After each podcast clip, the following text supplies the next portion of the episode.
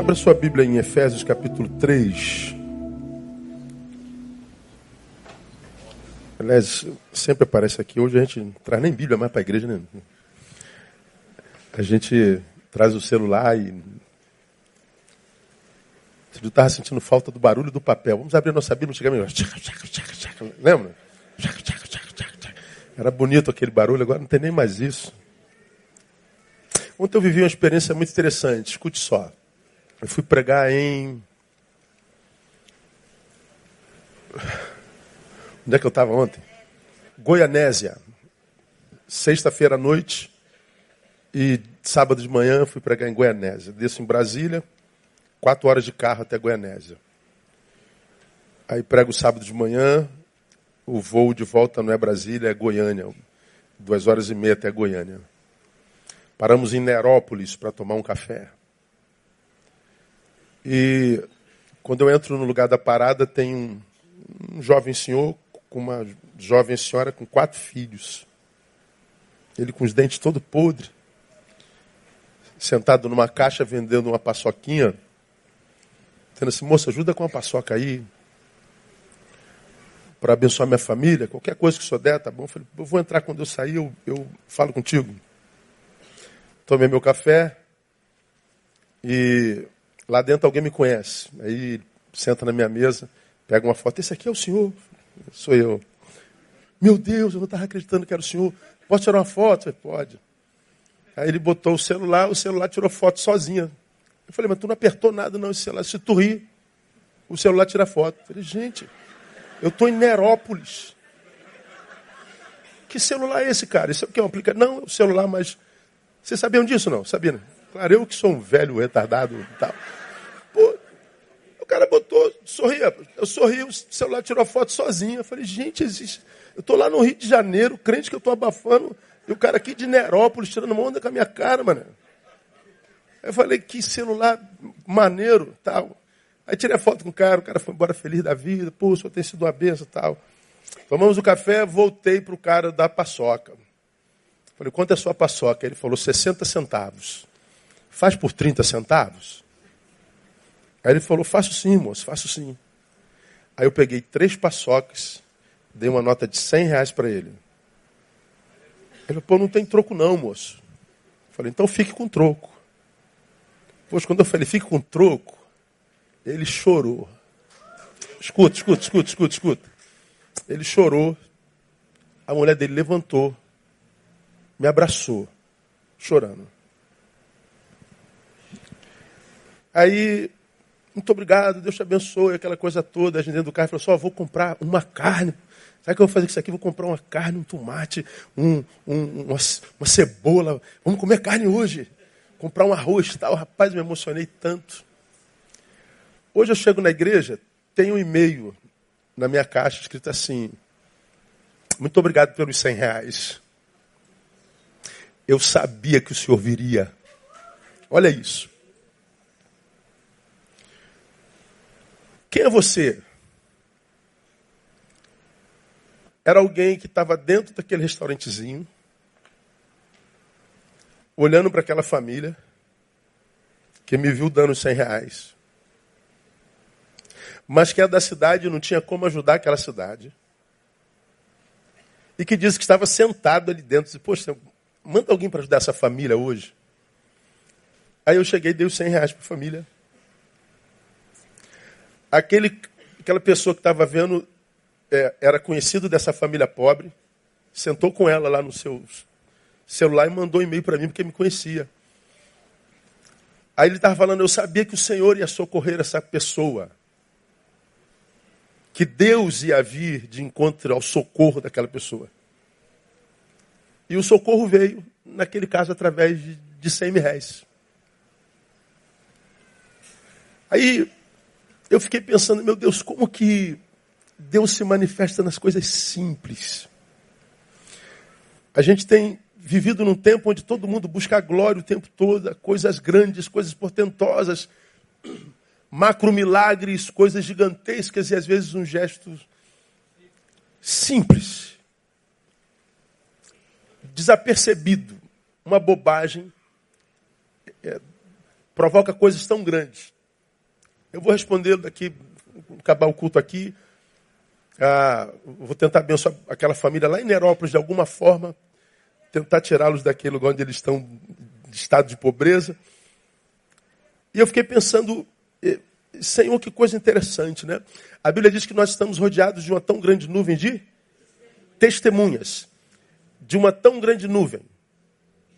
É engraçado que ele chama o conjunto de testemunhas de nuvem.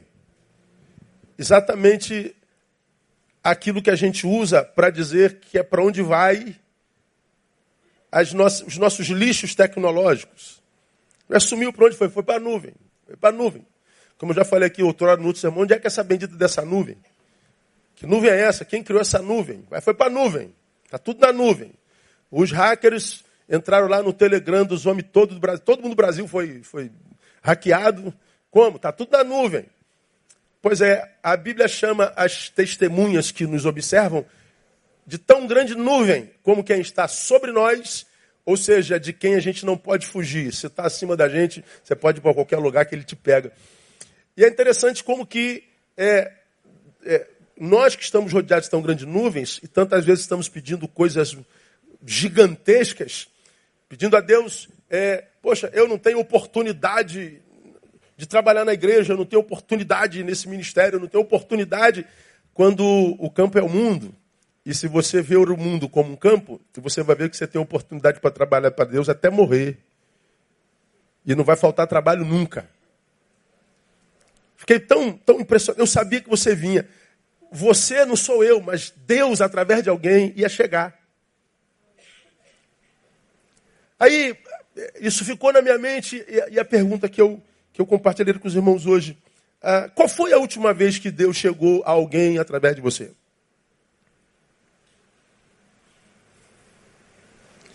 Porque o que a gente vê hoje é um monte de gente pedindo a Deus para chegar a nós através de alguém.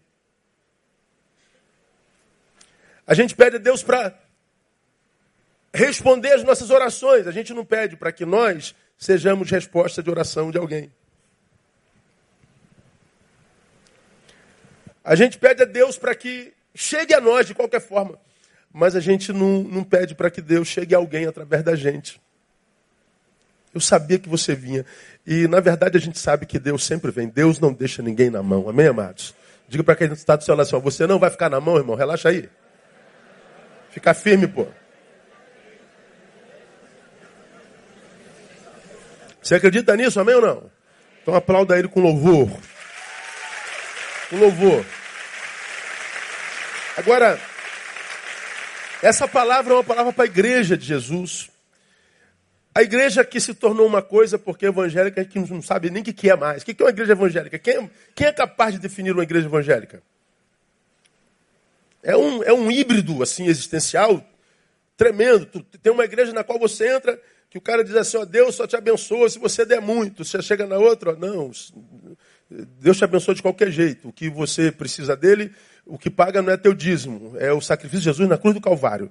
O que é teu não vai ser pago, já foi pago por Jesus de Nazaré. Pô, eu dou ou não dou? Eu preciso subir um monte ou não? Eu preciso é, vestir essa roupa ou não? Eu preciso fazer a campanha de sete semanas ou não? Um diz tem, não. E agora? A gente não sabe. Às vezes a igreja causa mais confusão do que fusão, né? Então, a, a, o que, é a igreja? Eu queria pensar com vocês rapidinho. Uh, Paulo define isso aqui de uma forma muito tremenda. Ele diz assim: ó, A mim, o mínimo de todos os santos, me foi dada esta graça. Esse, esse, esse texto eu uso na reunião de transferências para que todos que estão vindo para a nossa igreja saibam o que, que a gente pensa sobre igreja. Então, usa esse texto numa conversa para outra vertente que a gente tem lá. A mim, é, o menor de todos os santos, me foi dada esta graça de anunciar aos gentios as riquezas inescrutáveis de Cristo e demonstrar a todos qual seja a dispensação do mistério que desde os séculos esteve oculto em Deus, que tudo criou, para que agora seja manifestada por meio da igreja aos principados e potestades nas regiões celestes, segundo o eterno propósito que fez em Cristo Jesus, nosso Senhor, no qual temos ousadia e acesso em confiança pela nossa fé nele. Na minha visão, esse texto revela a definição que Paulo dá àquilo que a gente chama de igreja. Ele começa dizendo: A mim, o menor de todos os santos, nos foi dada essa, me foi dada essa graça. Qual graça? De anunciar aos gentios as riquezas inescrutáveis, em outra versão, insondáveis, em outra versão, incompreensíveis, é a mesma coisa. O que é uma coisa incompreensível? É uma coisa que não se pode compreender. Se não se pode compreender, como é que Paulo anunciou aos gentios? Se eu não entendi, como é que eu posso ensinar? Se eu não compreendi, como é que eu posso fazer compreensível? Mas Paulo está dizendo, a ele foi dada a graça de anunciar o incompreensível para os gentios. E ele diz que as riquezas de Cristo são incompreensíveis. Mas quando ele fala que ele explica o que é incompreensível, o que ele está querendo dizer é o seguinte: o que eu estou revelando aos gentios é impossível de ser compreendido com a filosofia que eu estudei, com a teologia que eu estudei com o que eu adquiri de conhecimento aos pés de Gamaliel. Com aquele mesmo conhecimento que vocês se lembram, diriam Paulo, é, é, me fez colocar os estoicos e os epicureus no bolso lá na praça é, de Atena. Então, esse saber todo que me fez é, rabino, esse saber todo que me fez doutor, não foi suficiente para compreender as coisas incompreensíveis de Cristo. Então, como é que você compreendeu, Paulo? Revelação. Eu só posso compreender as coisas de Cristo por revelação. O que eu anuncio aos gentios, anuncio, não foi porque eu fiz um esforço para aprender, foi porque ele usou graça e revelou a mim. Então ele diz que ele era o detentor do saber Deus, do saber Cristo. Só que mais adiante ele diz: para que agora essa riqueza seja manifestada por meio da igreja, ó a igreja entrando aí, aos principados e potestades das regiões celestes. Ele diz: Eu recebi a revelação, passei aos homens. Os homens constituíram igrejas a partir da revelação que, que receberam. E essa, essa comunidade que tem a revelação de Deus, ela revela quem agora? Os principados e potestades. Então, qual é a definição, na minha concepção paulina, de igreja? Igreja é a detentora da revelação divina, é a detentora do saber Deus, portanto, a portadora desse saber Deus, e é também aquela que demilita, delimita os espaços das ações das trevas e seus agentes no mundo. Deus me revela, a gente revela aos homens que viram a igreja de Cristo, e essa igreja de Cristo revela aos principados. O que é revelar aos principados? É dizer para ele, ó, a sua ação no mundo será a proporção da autoridade que a igreja lhe der. Ou seja, é a igreja quem diz se as trevas agem ou não. Ou deveria ser assim, não é? A igreja é a portadora do saber Deus, como a gente ensina lá na, na reunião de transferência. Ora, é, como, como eu já preguei aqui, houve um tempo que eu lia esse, esse, esse anúnciozinho aqui facilmente sem essa muleta aqui, mole. Chegou um tempo que ficou ruim, aí eu estiquei o braço, continuei lendo. Ficou ruim, estiquei o braço, continuei lendo. Acabou o braço, não dá mais para ler. Não tem como, não dá para botar no pé e lá. Então a gente bota óculos. Aí dá para ler de novo, dá para ler tudo de novo. Ora, como minha vista já não está funcionando mais, eu vou ao médico. Qual médico que eu procuro? Por que o oftalmologista e não o cardiologista? Porque o oftalmologista é aquele que detém o saber ocular. Se o coração pipoca, eu não vou mais no oftalmologista, eu vou no, no, no cardiologista, porque ele detém o saber coronário. E aí vai. A igreja é detentora do saber Deus. Nós somos a igreja. Qualquer pessoa no planeta que tiver, quisesse conhecer Deus, Jesus e a sua obra, deveria procurar a quem?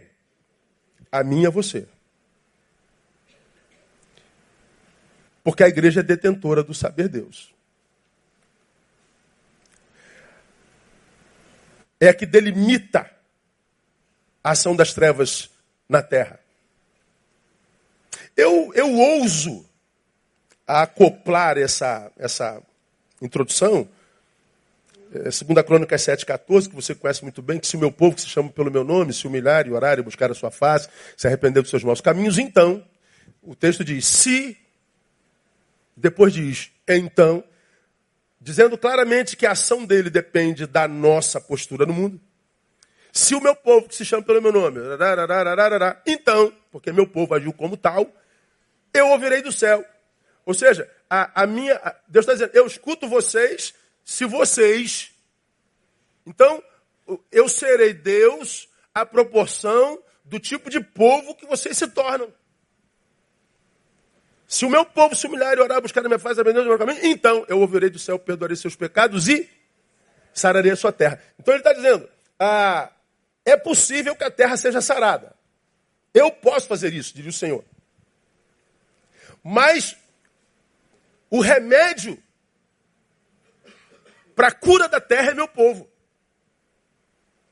Por quê? Porque o mundo jaz no maligno e ele trabalha com a liberdade tremenda, matando, roubando, destruindo.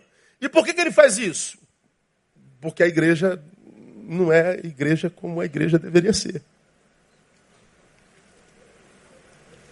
Então, como você já me ouviu falar aqui mil vezes, eu não creio que a cura do Brasil esteja na mão da direita, eu não creio que a, a, a cura do Brasil esteja na mão da esquerda, porque já esteve na direita por muitos anos, passou pela esquerda por 16 anos, voltou para a mão da direita, não, daqui a pouco vai para a mão do centrão, e a gente continua a mesma coisa. É, coisa é melhor. Né? A cura do Brasil está na mão da igreja, eu creio nisso. Essa igreja aqui, que abraçando a identidade que lhe foi otorgada pelo cabeça da igreja, que é Cristo, mergulha no seu conhecimento, mergulha na palavra que é de onde vem fé e fortalece essa fé. E a Bíblia diz que a, a, esta é a vitória que vence o mundo, a saber, a vossa fé. Então a gente é, estabelece um limite para a ação deles, ou arrefece totalmente a ação deles. É a definição de igreja. Igreja é detentora da revelação divina. A questão para hoje é: quem são aqueles que compõem uma igreja como essa, de fato, de verdade? Porque, como já ministramos aqui, eu não acredito que se eu, a partir de hoje, começar a morar dentro da garagem do meu prédio, eu me transformo num carro, não, não me transformo mesmo. E nem morar dentro do hospital eu viro médico, também não viro. Como também estar dentro de um templo a vida inteira me faz igreja, também não creio. Ah, eu penso que a passagem de Paulo, da, do arrebatamento de Paulo responde um pouco sobre quem é que compõe essa igreja que Paulo define como aquela que é detentora do saber Deus, ou seja, é, é capaz de compartilhá-lo não só discursivamente, hoje muito menos discursivamente, porque ninguém ouve ninguém, mas testemunhalmente, digamos assim, não é? É, é, existencialmente. Quem faz parte dessa igreja? Vamos lá, painel, coloca para mim é, 1 Coríntios, 2 Coríntios capítulo 12 de 1 a 10, só para lembrar você dessa, dessa experiência de Paulo. Paulo diz assim: ó, é necessário gloriar-me, embora não convenha, mas passarei a visões e revelações do Senhor. Conheço um homem em Cristo que há 14 anos, se no corpo não sei, se fora do corpo não sei, ele fala dele mesmo, foi arrebatado até o terceiro céu. Ele está dizendo: Eu tive uma experiência catártica, Deus me levou ao terceiro céu. Ele diz: Eu não posso é, afirmar a vocês se eu fui com corpo ou se Deus me tirou do corpo para viver isso. Eu não posso afirmar porque eu não estava em mim. Paulo está dizendo.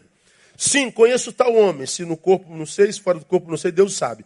Que foi arrebatado ao paraíso e ouviu palavras inefáveis, aos quais não é lícito ao homem referir. Desse tal me gloriarei, mas de mim mesmo não me gloriarei, senão nas minhas fraquezas.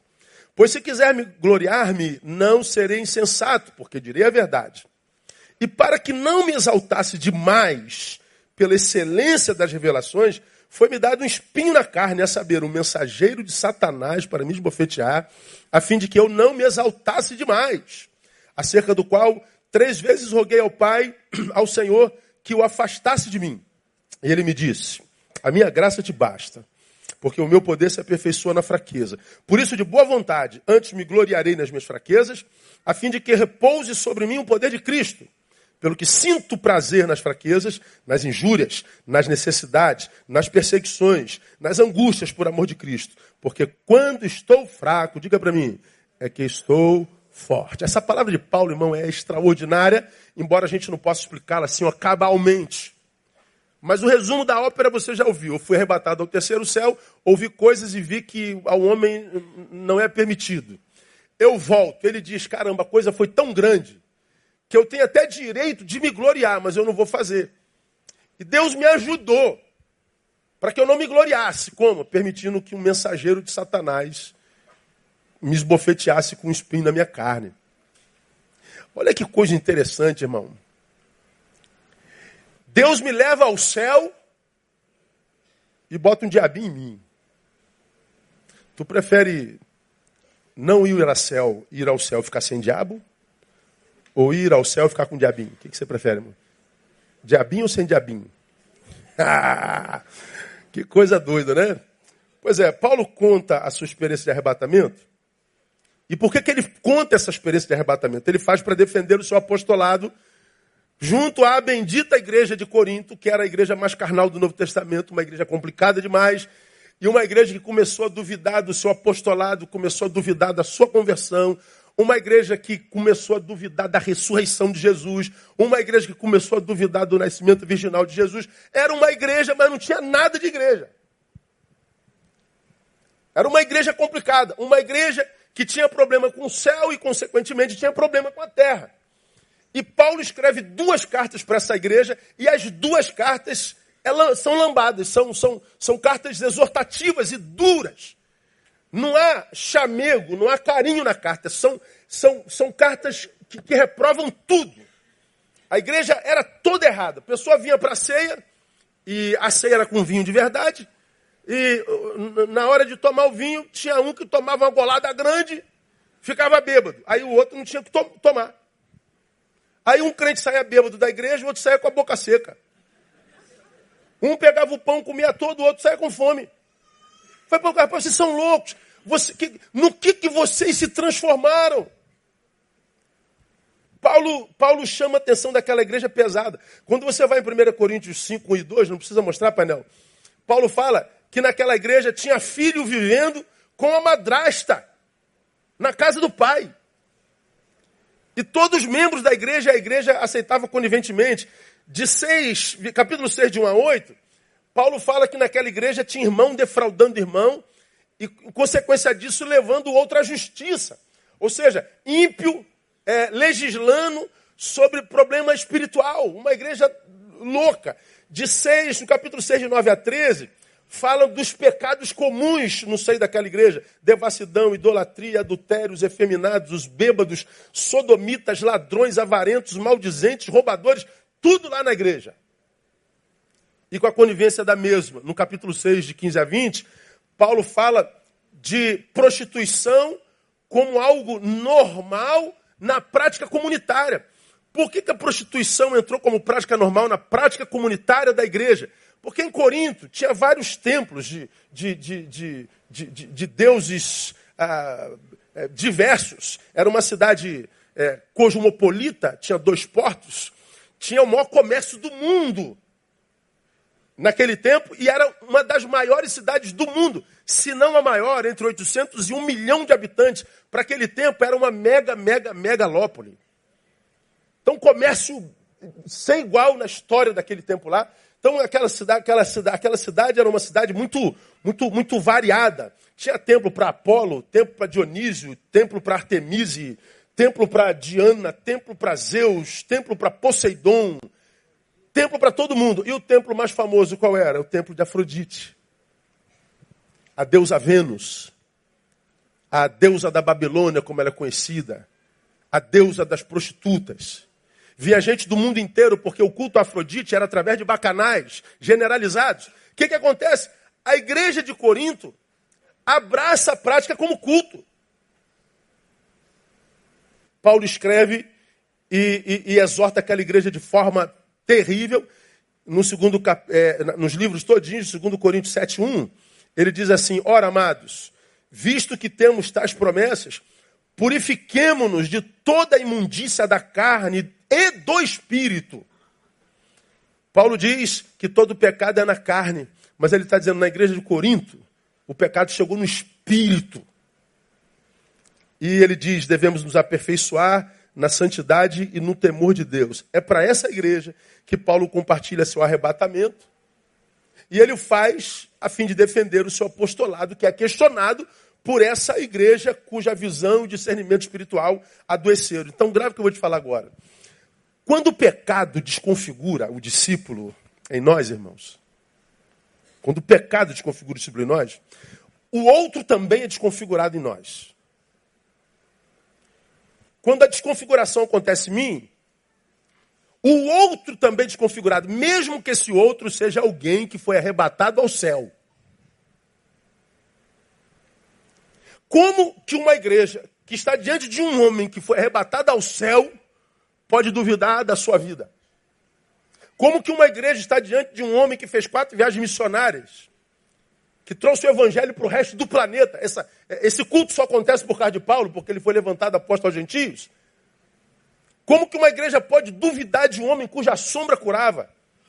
Cuja palavra mudou a estrutura do mundo? Por que, que Paulo foi deformado na visão da igreja? Porque a igreja já estava deformada. Toda vez que o discípulo em mim é deformado, o outro em mim também o é. Mesmo que esse outro seja um santo. Ou seja, o outro é o mal em mim ou para mim quando o meu olhar adoece. Portanto, o problema, meu irmão, que você vê no outro pode ser um problema no outro somente porque você foi desconfigurado. Acontece muito hoje, né? É, vou, vou deixar esse ministério porque o ministério mudou muito. Não, quem mudou foi você. Ah, vou deixar aquele professor porque o professor não, quem mudou foi você. Ah, vou deixar a minha igreja porque a minha igreja. Não, quem mudou foi você. Quem não está em comunhão mais com ela é você. Sua igreja continua fazendo a mesma coisa. Seu ministério continua fazendo a mesma coisa. Você saiu e parece que não fez falta nenhuma. Tudo acontece normalmente. E você diz: o problema é a minha igreja. Não, pode ser você. De modo que se eu fosse crente, longe da minha vocação, eu duvidaria de todo diagnóstico que eu tomava, que eu, to, que eu iria tomar sobre qualquer pessoa ou sobre qualquer ministério. Bom, mas eu não sou você, né?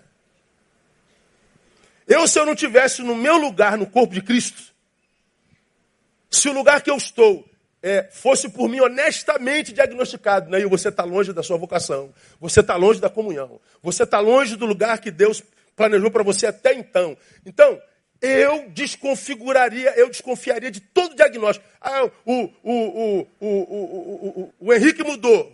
É, eu estou achando que sim, mas quem está longe sou eu. Então deve ser meus olhos. Ah, o, o Ministério Vida mudou. É, pode ser, mas como eu não estou lá há muito tempo, eu acho Neil que quem pode ter mudado é você. Então não tome nenhuma decisão agora não, porque você pode estar se auto-sabotando. E o que a gente vê hoje é uma eterna autossabotagem. Por que, que a gente vive uma eterna autossabotagem? Porque a Bíblia diz que o povo de Deus é destruído quando lhe falta conhecimento. E o conhecimento sobre tudo de si mesmo. Cara, gente como pastor, cara, nossa igreja é uma igreja absurdamente funcional. Eu tenho um orgulho. Eu viajo o Brasil inteiro. Vocês não sabem o que, que vocês são para o Brasil.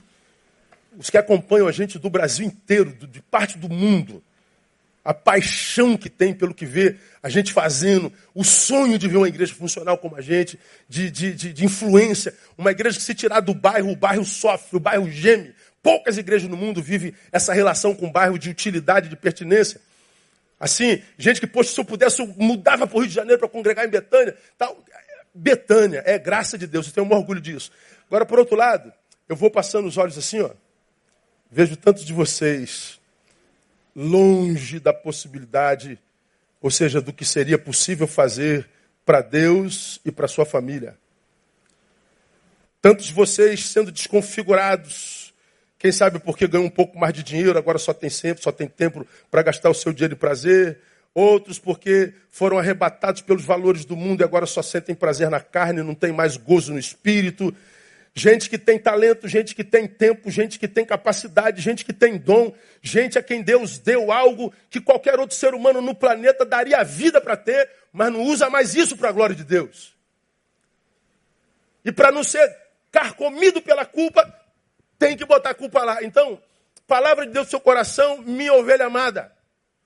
Desconfie de seu diagnóstico se você não está no lugar central no corpo de Cristo.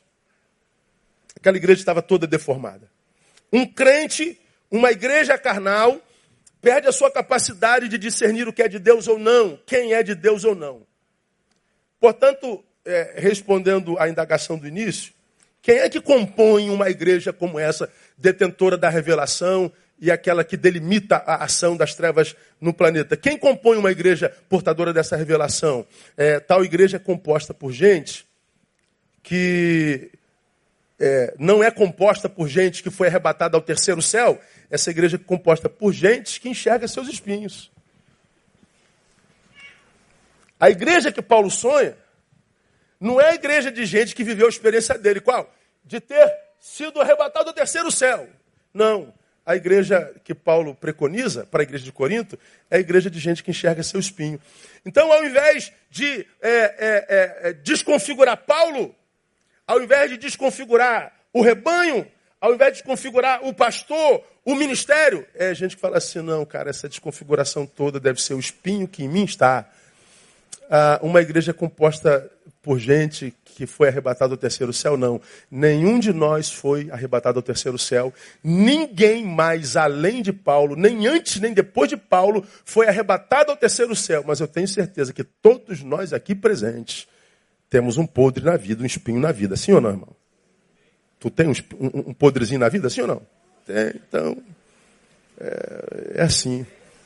O problema é quando a gente não reconhece esse espinho e fica acusando o outro do espinho dele. Não é verdade? Vamos falar do espinho de Paulo? Um pouquinho? Vamos, a gente gosta de falar do pecado dos outros. Então vamos falar. Ninguém sabe que espinho era aquele. Vai de um problema físico a uma fraqueza carnal, daquelas que a gente chamaria de, de, de, de pecado humano. Grande parte dos historiadores acredita que o problema de Paulo era uma doença nos olhos. Alguns dizem que poderia ser um problema no estômago. E há alguns que acham que o problema de Paulo era pecado. Não sabemos, e eu acho que nós nunca saberemos. Aí alguém diz assim, não, só no céu. No céu não tem fofoca, irmão. Você não vai saber da vida do outro mesmo. Então, se tu não souber aqui, lá tu não vai saber mesmo. Não sei nem se tu vai para lá, se tu se importa tanto com o negócio dele. Então nós saberemos, é, só sabemos que era capaz de, casar, de causar mal-estar no apóstolo. E não só causava mal-estar no apóstolo, como causava repulsa em seus discípulos. Versículos 13 e 14 de Gálatas, capítulo 4. Eu não mandei para o painel, desculpa o painel, acho que não.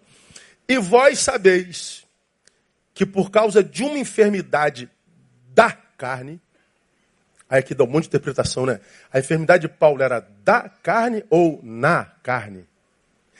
da carne e na carne é a mesma coisa? Não sei. Mas o que, que ele queria dizer quando disse da carne? Vós sabeis que por causa de uma enfermidade da carne vos anunciei o evangelho a primeira vez.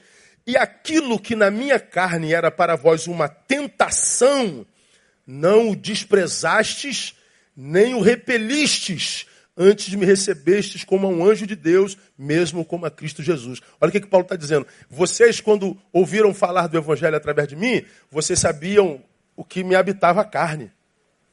E vocês tinham todo o direito de me desprezar e de me repelir. Mas vocês transcenderam o que vocês viram e me receberam como anjo. Eu não sei o que, que Paulo tinha, mas era repulsivo. Não dava para ele vender imagem não dava para ele tirar selfie. Pois bem, algumas questões sobre essa revelação de Paulo. Ah, primeiro, que o espinho na carne de Paulo, isso, eu acho isso lindo, exerce mais influência nele do que o arrebatamento ao terceiro céu. Pense você, irmão. Eu já preguei isso aqui em outra, outra vertente. Imagine você sendo arrebatado ao terceiro céu. É, três céus né, os judeus criam. Primeiro, onde o passarinho voa, o avião voa. O segundo, isso azul que você vê quando olha para o alto. E o terceiro, onde está o trono de Deus. Ele foi arrebatado ao terceiro. E ele acorda, ele está diante do Todo-Poderoso. Tu imagina você viver uma experiência dessa, meu camarada. Olha, eu estive no monte de Deus. Qual? Do Jardim Novo? Não, estive no monte de Deus. Estive lá em cima, no terceiro céu. Tem gente que sobe um monte aqui para orar, não vê nada, volta soberbo para burro. Ele acha que é mais crente do que todo mundo, ou não? O irmão subiu no monte alguma vez? Eu não, oro no banheiro, irmão. Que isso? Essa oração é mais fedorenta que a do monte? Nada. É, ele acha que o poder da oração está no lugar onde você ora, você entendeu?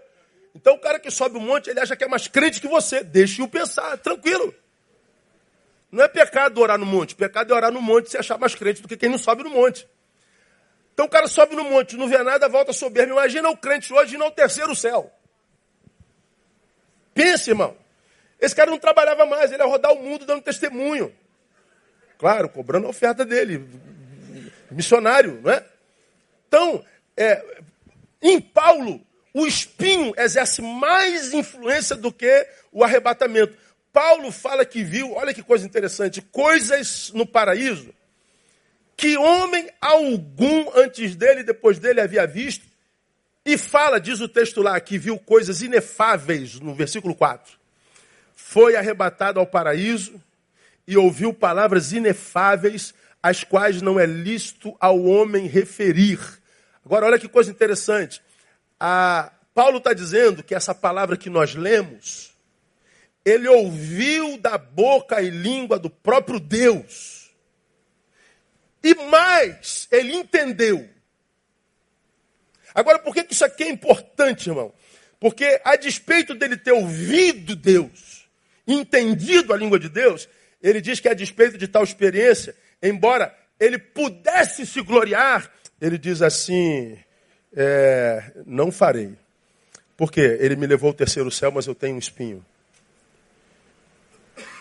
E embora a experiência celestial me faça capaz de me gloriar, eu vou baixar minha bola por causa do espinho. Então eu me submeto ao espinho e não aos efeitos do paraíso.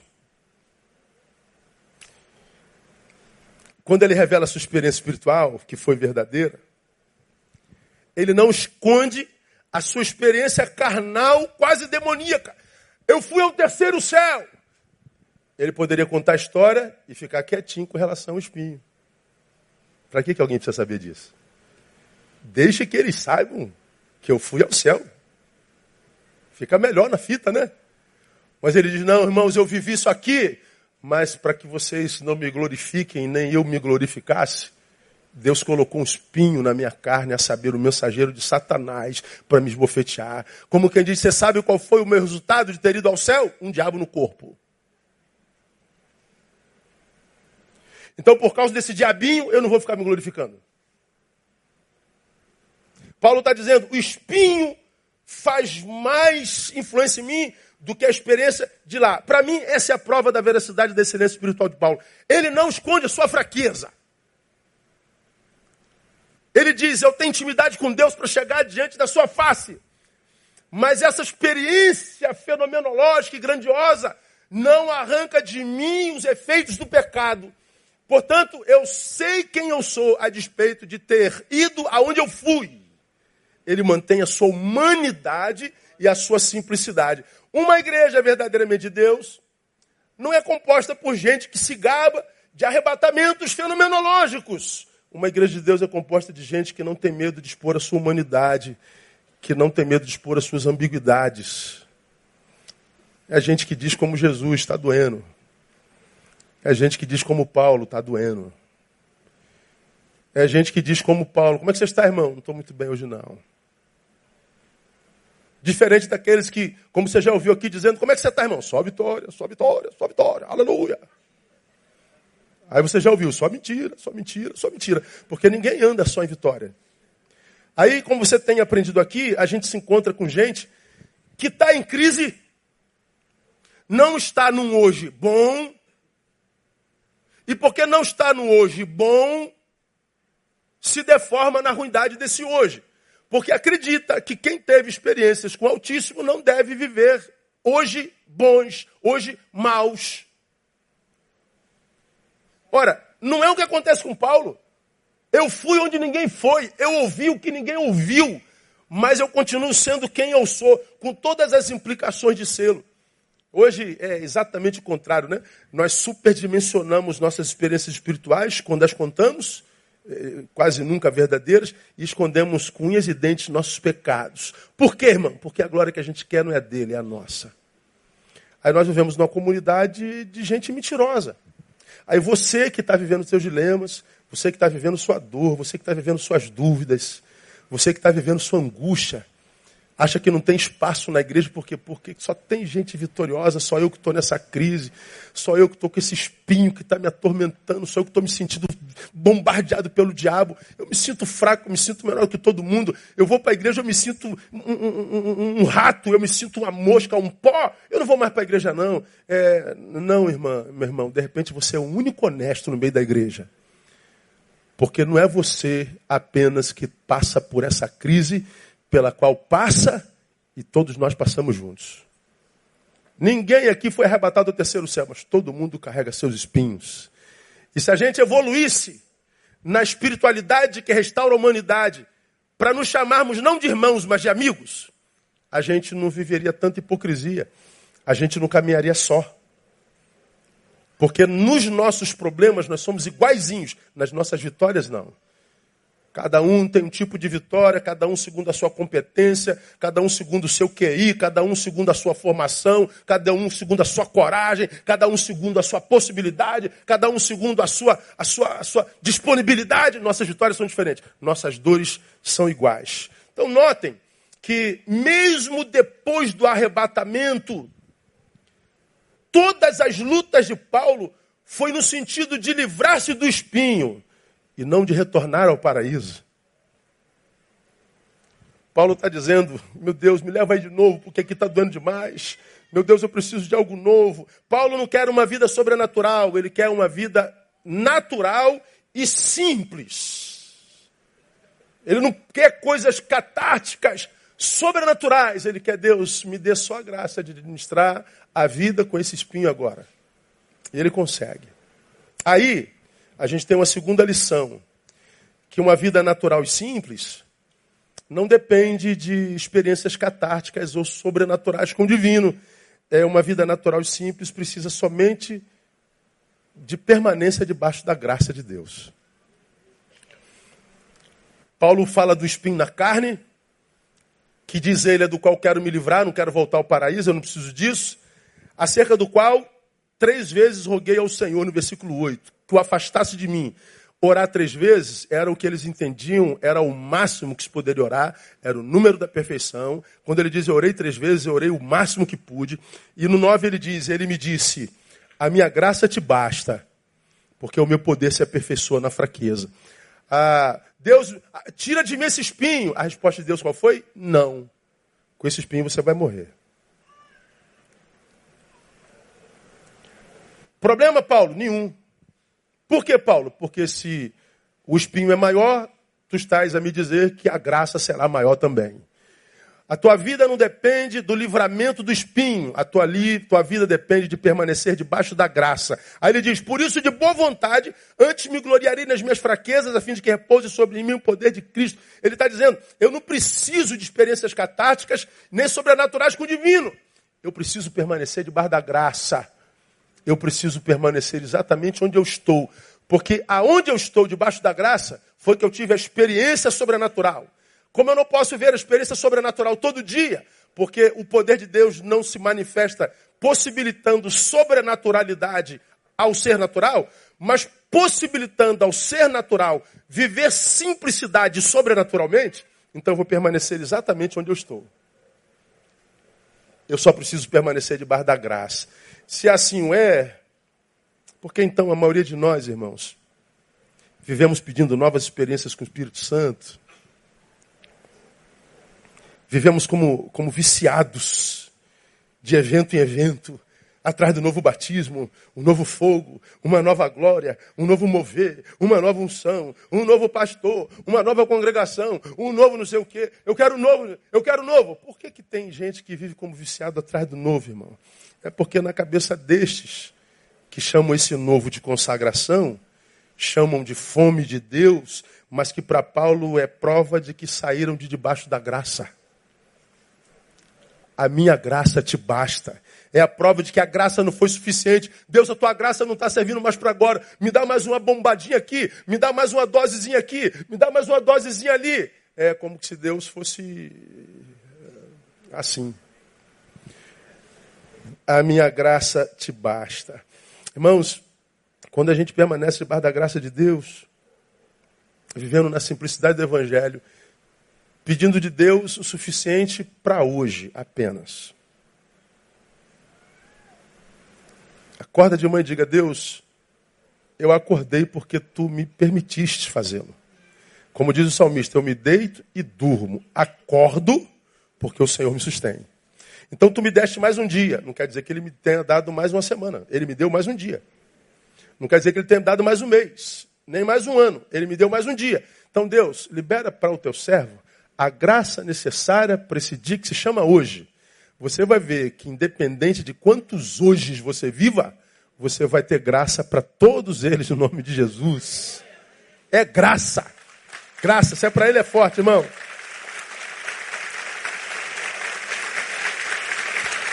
Agora veja só o que a gente aprende de Paulo. Quando o poder sobre o qual nós existimos é a graça, alguns, algumas marcas distintivas, fundamentais para a existência humana, são reveladas em nós. Você não vai precisar ficar pulando de igreja em igreja, de pastor em pastor, de ministério em ministério, de unção em unção, de fogo em fogo. No final, estes que vivem nessa unção de macaco, de galho em galho, geralmente, no final, acham um galho, um galho fraco, caem, ficam prostrados no chão. Não tem a bênção da longevidade nem da permanência. Se frustram com Deus e com a instituição. Mas o problema é porque saíram debaixo da graça. Não é? Então, quando a gente vive debaixo da graça, algumas marcas são, nos seguirão fatalmente. Primeiro, aquilo que geralmente, olha só, paralisa a maioria dos homens, será exatamente o que te fortalece. Está debaixo da graça? Tô. Está percebendo o que, que é, paralisa a maioria dos homens? Estou vendo. Pois é, isso que os paralisa vai te fortalecer. Paulo diz no versículo 10: Pelo que sinto prazer nas fraquezas. O que, que tem paralisado os homens hoje? Ah, estou me sentindo meio fraco, então não vou não. Estou me sentindo meio fraco, não vou fazer não. Estou sentindo meio fraco, não vou orar não. Estou sentindo meio fraco, não vou cantar hoje não. Estou sentindo meio fraco, não vou ler a Bíblia. Estou sentindo meio fraco. Vou... Pois é, Paulo diz assim: sabe a fraqueza que está paralisando todo mundo? Eu sinto prazer nas fraquezas. Nas injúrias. Pastor, essa pessoa está me perseguindo? Essa perseguição? Pois é, eu rio na cara deles. Eu sinto prazer nas necessidades. Meu Deus, como é que vai ser? Está faltando. Nada, isso aqui é uma oportunidade que Deus está me dando para ver o milagre. E o milagre vai acontecer porque o justo não mendiga pão, nem o filho de Deus padece necessidade. Ele ri da necessidade. Ele brinca com a necessidade. Eu, eu, eu, eu, eu tenho prazer nas perseguições. Oh, estou, uma perseguição dará no meu trabalho. Fica tranquilo, irmão. No lugar da sua vergonha vem dupla honra. Nas angústias por amor a Cristo, pastor, estou com angústia tremenda. Pois é, todos os seres humanos normais, na fraqueza, na injúria, na necessidade, nas perseguições, nas angústias, paralisam-se. Paulo diz: Eu encontro prazer até nisso. Porque eu sei que no momento eu não estou bem, a não ser para ser alvo do milagre de Deus. Então, Deus, porque eu estou debaixo da tua graça, manda ver. E o milagre acontece. Agora não dá para viver dizendo-se igreja, hoje eu estou bem, hoje eu estou mal. Estou bem, eu faço. Estou bem, não faço. Hoje estou bem, eu vou. Não estou bem, não vou. Pensa, vamos supor que você fosse um empresário e tu tivesse um funcionário para quem você desse a, a, gestão da área mais importante da sua empresa. Mais importante. Aí você entregou para aquele funcionário, Aí tu chega pro trabalho e não está lá. Por quê? Não, hoje eu não me senti bem, não. Ah, não, tudo bem, fica em paz, está tranquilo. Aí, no outro dia ele vem, hoje estou me sentindo bem, eu faço. Aí então tá bom. Aí no outro dia ele faltou de novo, não me senti bem, não. Aí outro dia ele vem. Aí no outro dia eu não vim, não, porque o cara falou mal de mim. Aí eu não vim, não. Tu, tu, funciona, tu, tu patrão, daria alguma coisa de confiança para um funcionário desse? Não. Agora, vocês crentes acham que Deus vai dar algo grande só para animar você. Eu estou desanimado, então Deus vai me dar algo grande, vai me dar uma overdose, uma manifestação, uma revelação, uma experiência catártica para que eu volte. Falei, não, filho, volta para depois você ter experiência. Primeiro você vence esse si mesmo, que não encontra prazer na injúria, na fraqueza, não encontra prazer na necessidade, não encontra prazer na perseguição, esse si mesmo que quer ser o centro do universo, que faz de todo mundo periferia na sua própria vida. Paulo está dizendo, isso que paralisa todo mundo, eu brinco, eu dou culto no meio dela. Aí Paulo diz assim, porque quando eu estou fraco, o que, que ele diz? Então é que eu sou forte. Porque se minha força acabou, Ah, então tá tranquilo, agora eu vou na força de Deus. E você já viu Deus deixar alguém na mão alguma vez? Não deixa, irmão. Então, o que, que acontece com um crente que está debaixo da graça? Irmão, o bicho está pegando, ele está caminhando. E ele sabe que a vida é dialético, né? Hoje é, hoje é domingo e eu estou caminhando sorrindo. Segunda-feira eu ganho uma facada nas costas, eu choro segunda-feira. Aí na terça-feira eu estou curando da facada, eu não choro nem rio, estou continuando. Na quinta-feira o sorrisozinho já brota de novo. Tá, eu ganho uma bolada na cabeça, choro de novo na sexta-feira. Aí sábado a, a, a, tonteira acabou, então vou jogar bola com meu filho, brincar de boneca com minha filha. Domingo eu estou celebrando, glorificando o Senhor. Segunda-feira acordo alegre porque eu estou na unção de Deus. Na terça-feira aí o salário atrasou, aí eu choro de novo. A vida é assim. A vida é assim. Graça no choro, graça na alegria, graça na vitória, graça na derrota. Se você está na graça, o que paralisa todo mundo vai te fortalecer no nome de Jesus, irmão. É graça. É graça. Mas, quando a gente vive debaixo da graça, independente e a despeito das dores na vida, a sensação de plenitude será constante. Plenitude. Versículo 9. Por isso, de boa vontade, Antes me gloriarei nas minhas fraquezas. Ele está dizendo: da minha fraqueza eu tiro glória. Estou fraco, mas estou debaixo da glória. Então eu sei que a minha fraqueza está de passagem. É, é, diante da maioria que, mesmo de posse de tudo, continua se sentindo vazio. Eu tenho tudo, mas estou Paulo está dizendo: me tiraram tudo e eu estou rico. Estou cheio da glória de Deus. Irmão, é, enquanto todos se sentem diminuídos e abandonados na fraqueza, Paulo tem a sensação de glória. Aí a pergunta é: por que será que alguns de nós se sentem menores e abandonados na dor e na fraqueza? Por que, que eu me sinto menor? Porque está doendo. Qual o problema da dor? Por que, que essa dor deforma tanto meu olhar para com Deus? Meu Deus, por que, que eu me sinto abandonado quando dói? É, é como eu disse no início do culto. Se o discípulo é deformado em mim, tudo mais em mim é deformado.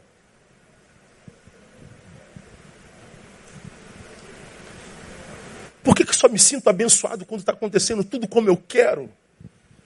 Por que, que só me sinto abençoado quando faz Deus o que eu quero? Por que, que só me sinto grande quando Deus faz o que eu quero? E quando não acontece, eu me deprimo, eu me acovardo e largo a dom, largo tudo. Por que Deus? Não é possível que você possa imaginar que o problema seja Deus. Não é possível que você não se dê um choque de realidade. Não é possível que a gente não se dê um choque de vergonha na cara. E dizer, Deus, quando eu olho para o meu problema diante do problema de outros, eu devia morrer de vergonha e não de tristeza.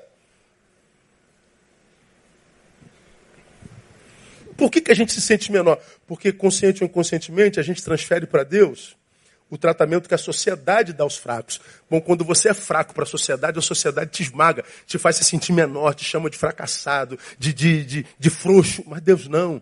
Deus, quando olha o fraco, ele não, não, não te humilha, ele está dizendo, eu te exalto.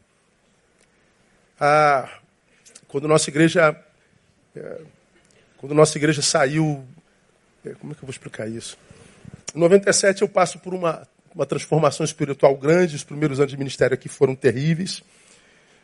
E eu era muito mais batista do que crente, eu era muito mais teólogo e filósofo do que crente. Racional, institucional, tradicional. E a igreja quase que vai à falência e eu me frustro comigo.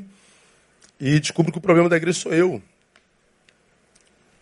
deprimo, faço tratamento medicamentado, a história é grande, um dia você vai conhecer. É, quem é membro já sabe, passa pela reunião, entende a história. Em 97 eu tenho uma experiência com o Espírito Santo tão grande que eu volto para a igreja, entrego o meu cargo, a igreja me deixou entregar meu cargo.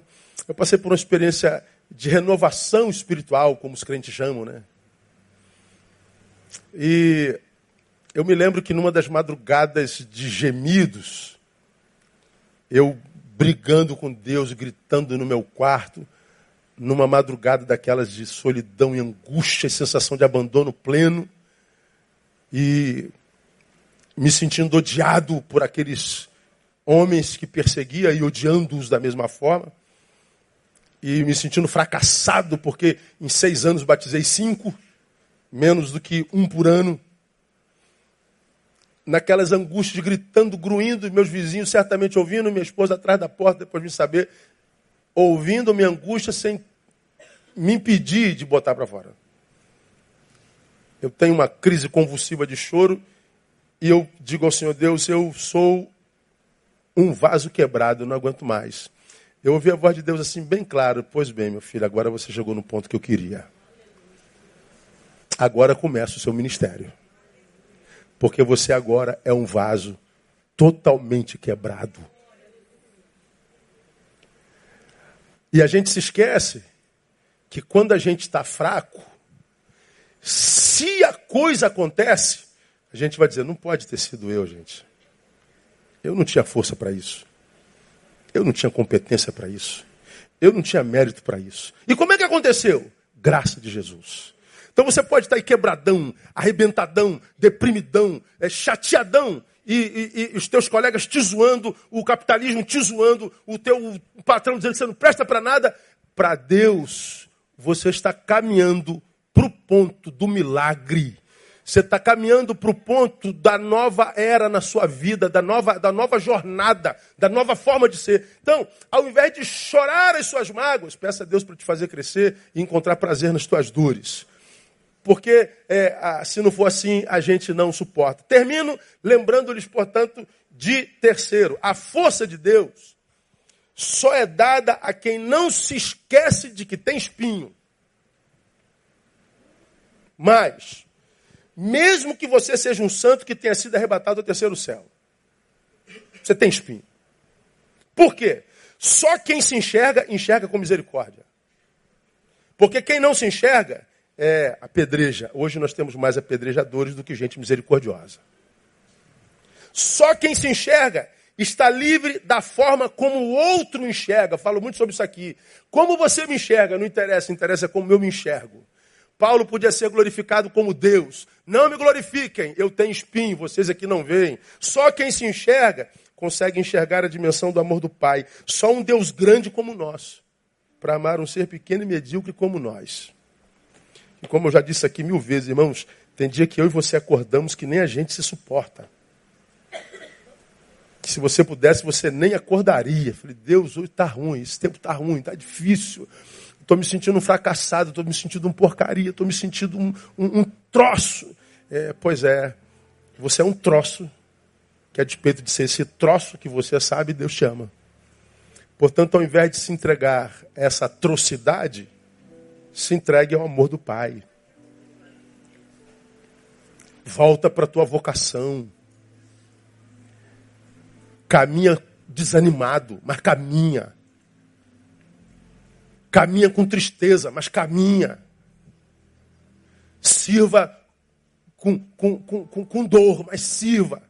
Porque enquanto você se entregar a qualquer adversidade, abrir mão da vocação, abrir mão da comunhão, abrir mão do serviço, abrir mão porque tem dor, ah, você vai ter dor o resto da tua vida, porque o diabo já descobriu a tua fraqueza. Agora, meu irmão, se você vai, está doendo, eu bendigo o nome do Senhor. Está tá uma benção, bendigo o nome do Senhor. É como Jó. Ah, tirou um filho, bendito seja o nome do Senhor. Tirou cinco filhos, bendito seja o nome do Senhor. Tirou os dez filhos, bendito seja o nome do Senhor. Tirou tua riqueza. Tá, bendito seja o nome do Senhor. O Senhor o deu, o Senhor o tomou. Bendito seja o nome do Senhor. Pois é, porque ele continuou sendo quem era, mesmo não tendo o que tinha mais. Deus o restituiu quatro vezes mais.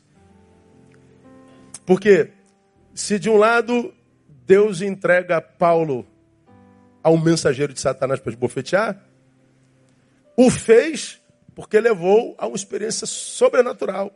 A mesma coisa aconteceu com Jó, não é?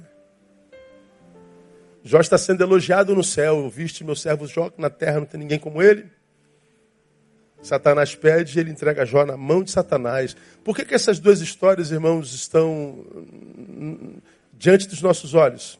para que a gente entenda que se a gente estiver em Deus, mesmo que Ele nos coloque na mão de Satanás, na mão de Satanás, a gente encontra alegria no Senhor. Pode botar espinho na carne, pode tirar tudo. Eu estou debaixo da graça. Debaixo da graça eu estou capacitado, irmão, para vencer espinho na carne e vencer a Satanás que me tira filhos e bens e saúde. Porque enquanto você, meu irmão, ficar com essa meninice dizendo, ah, o, o, o, menino mudou, a menina mudou, o pastor mudou, o ministério mudou, a igreja mudou, todo mundo mudou. Não, quem mudou foi você. Quem não está no lugar é você.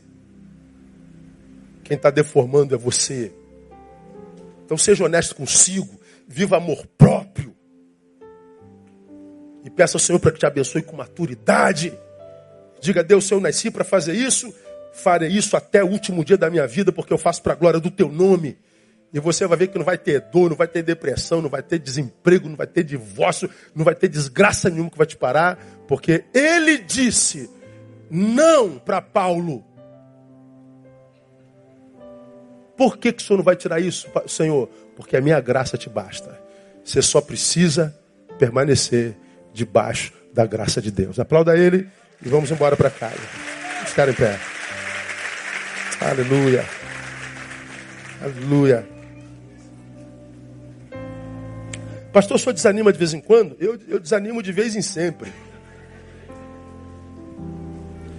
É que eu não olho para a vida de vocês. Eu não. A, minha alegria não depende da postura de vocês. A minha permanência não está firmada na permanência de homem algum, sabe? Fulano desviou, fulano desviou. Lamento, filho. Eu não. Pai, me dá a graça de permanecer. Eu acredito que pelo que eu vejo na sociedade, Jesus está voltando. E se você quer saber, eu acredito que ele possa voltar na minha geração, sabia? Eu vivo. Quando você lê 24, 25 de Mateus, princípio de dores, eu falei, meu Deus, cara, tá muito doido assim. Então o que eu tenho pedido a Deus é para que, uma vez que o diabo já está debaixo dos meus pés, que o meu eu não me traia. Então tem dia que eu quero estar longe, irmão. Tem dia que eu quero estar longe. Tem dia que eu quero estar só. Tem dia que eu quero ver ninguém. Eu pego minha agenda e digo assim, oi, caraca, tem atendimento o dia inteiro, hoje é reunião. Ô Jesus, eu não queria ver ninguém. Mas eu venho. Eu não queria ver nenhum de vocês, mas estou aqui, diga. Ah. Eu ouço, eu aconselho, eu administro, eu oro, eu faço. Nenhum de vocês tem poder de me tirar do meu lugar. O único que tem poder de fazê-lo sou eu mesmo. Ninguém tem poder de tirar você do teu lugar no corpo de Cristo, a não ser você mesmo. Só você pode fazer isso com você. Porque à luz da experiência de Paulo e de Jó, nem o diabo pode fazer isso. Para Jó ele disse: toca em tudo que ele tem, menos nele. E o diabo tocou em tudo que ele tinha, nele não tocou. Porque não tocou nele, tudo que ele tinha foi recuperado. Então, meu irmão, toca o barco, como diria o pastor Boechat, né? Toca o barco e deixa Deus caminhar contigo nessa jornada, porque o que ele tem planejado para você é só para você, no nome de Jesus. Vamos orar. Pai, muito obrigado. Muito obrigado porque tu nos tem dado a graça de viver experiências profundas em ti. E essas experiências que temos vivido aqui não tira de nós a coragem de enxergar o nosso espinho. E nos ajude a fitar os olhos nesse espinho, para que a gente não acuse ninguém do espinho dele, Deus. Como ministramos domingo, por mais confissões e menos acusações por mais maturidade e menos volatilidade, superficialidade. Ajuda-nos a viver, ó Deus, o crescimento para baixo, raízes, para que sejamos como o Monte Sião, que não se abala, mas permanece para sempre. Ajuda-nos a mantermos-nos na nossa vocação. Livra-nos desse menino, dessa menina em nós, que quer colo o tempo inteiro, que quer reconhecimento o tempo inteiro, que morre de pena de si o tempo inteiro. Ajuda-nos a viver a experiência de Paulo. Quando eu era menino, eu falava, sentia, discorria como menino, mas quando eu cheguei a ser grande, Deus, acabei com as coisas de menino. E só assim nós temos experiências contigo. Nos ajuda a crescer para que a gente não precise mais de leitinho espiritual. Nós queremos as coisas grandes e firmes que tu tens a revelar a cada um de nós. Faz de nós a cada manhã, a cada dia, uma igreja mais madura. Não uma igreja grande em número, mas uma igreja grande em influência. A grandeza que queremos, ó Deus, é dar influência no lugar onde tu nos plantaste. Seja com 5 mil ou com 200, que nós sejamos influentes na nossa nação. É o que nós queremos. Traga os que estão fora da vocação, os que estão fora do altar. Traga os que estão longe da comunhão, por meninice, por equívocos de diagnósticos. Traz para a tua obra, para o teu corpo. Traga esse membro, ó Deus, que está longe do, do, do, do, centro da tua vontade, para que a vida volte a fluir na vida desses meus irmãos. Esteja conosco logo mais, logo mais, Deus Tu sabes, nós falaremos sobre o endemoniado gadareno. Um homem impossibilitado de ser homem. Um ser humano impossibilitado de ser. Nos ajude a aprender, no exemplo dele, como ser para a glória do teu nome. E nós te daremos glória. Peça-nos em paz, nós oramos o no nome de Jesus, nosso Senhor. Amém e aleluia. Aplauda o Senhor, Deus abençoe. Um abraço no teu irmão. Bom apetite.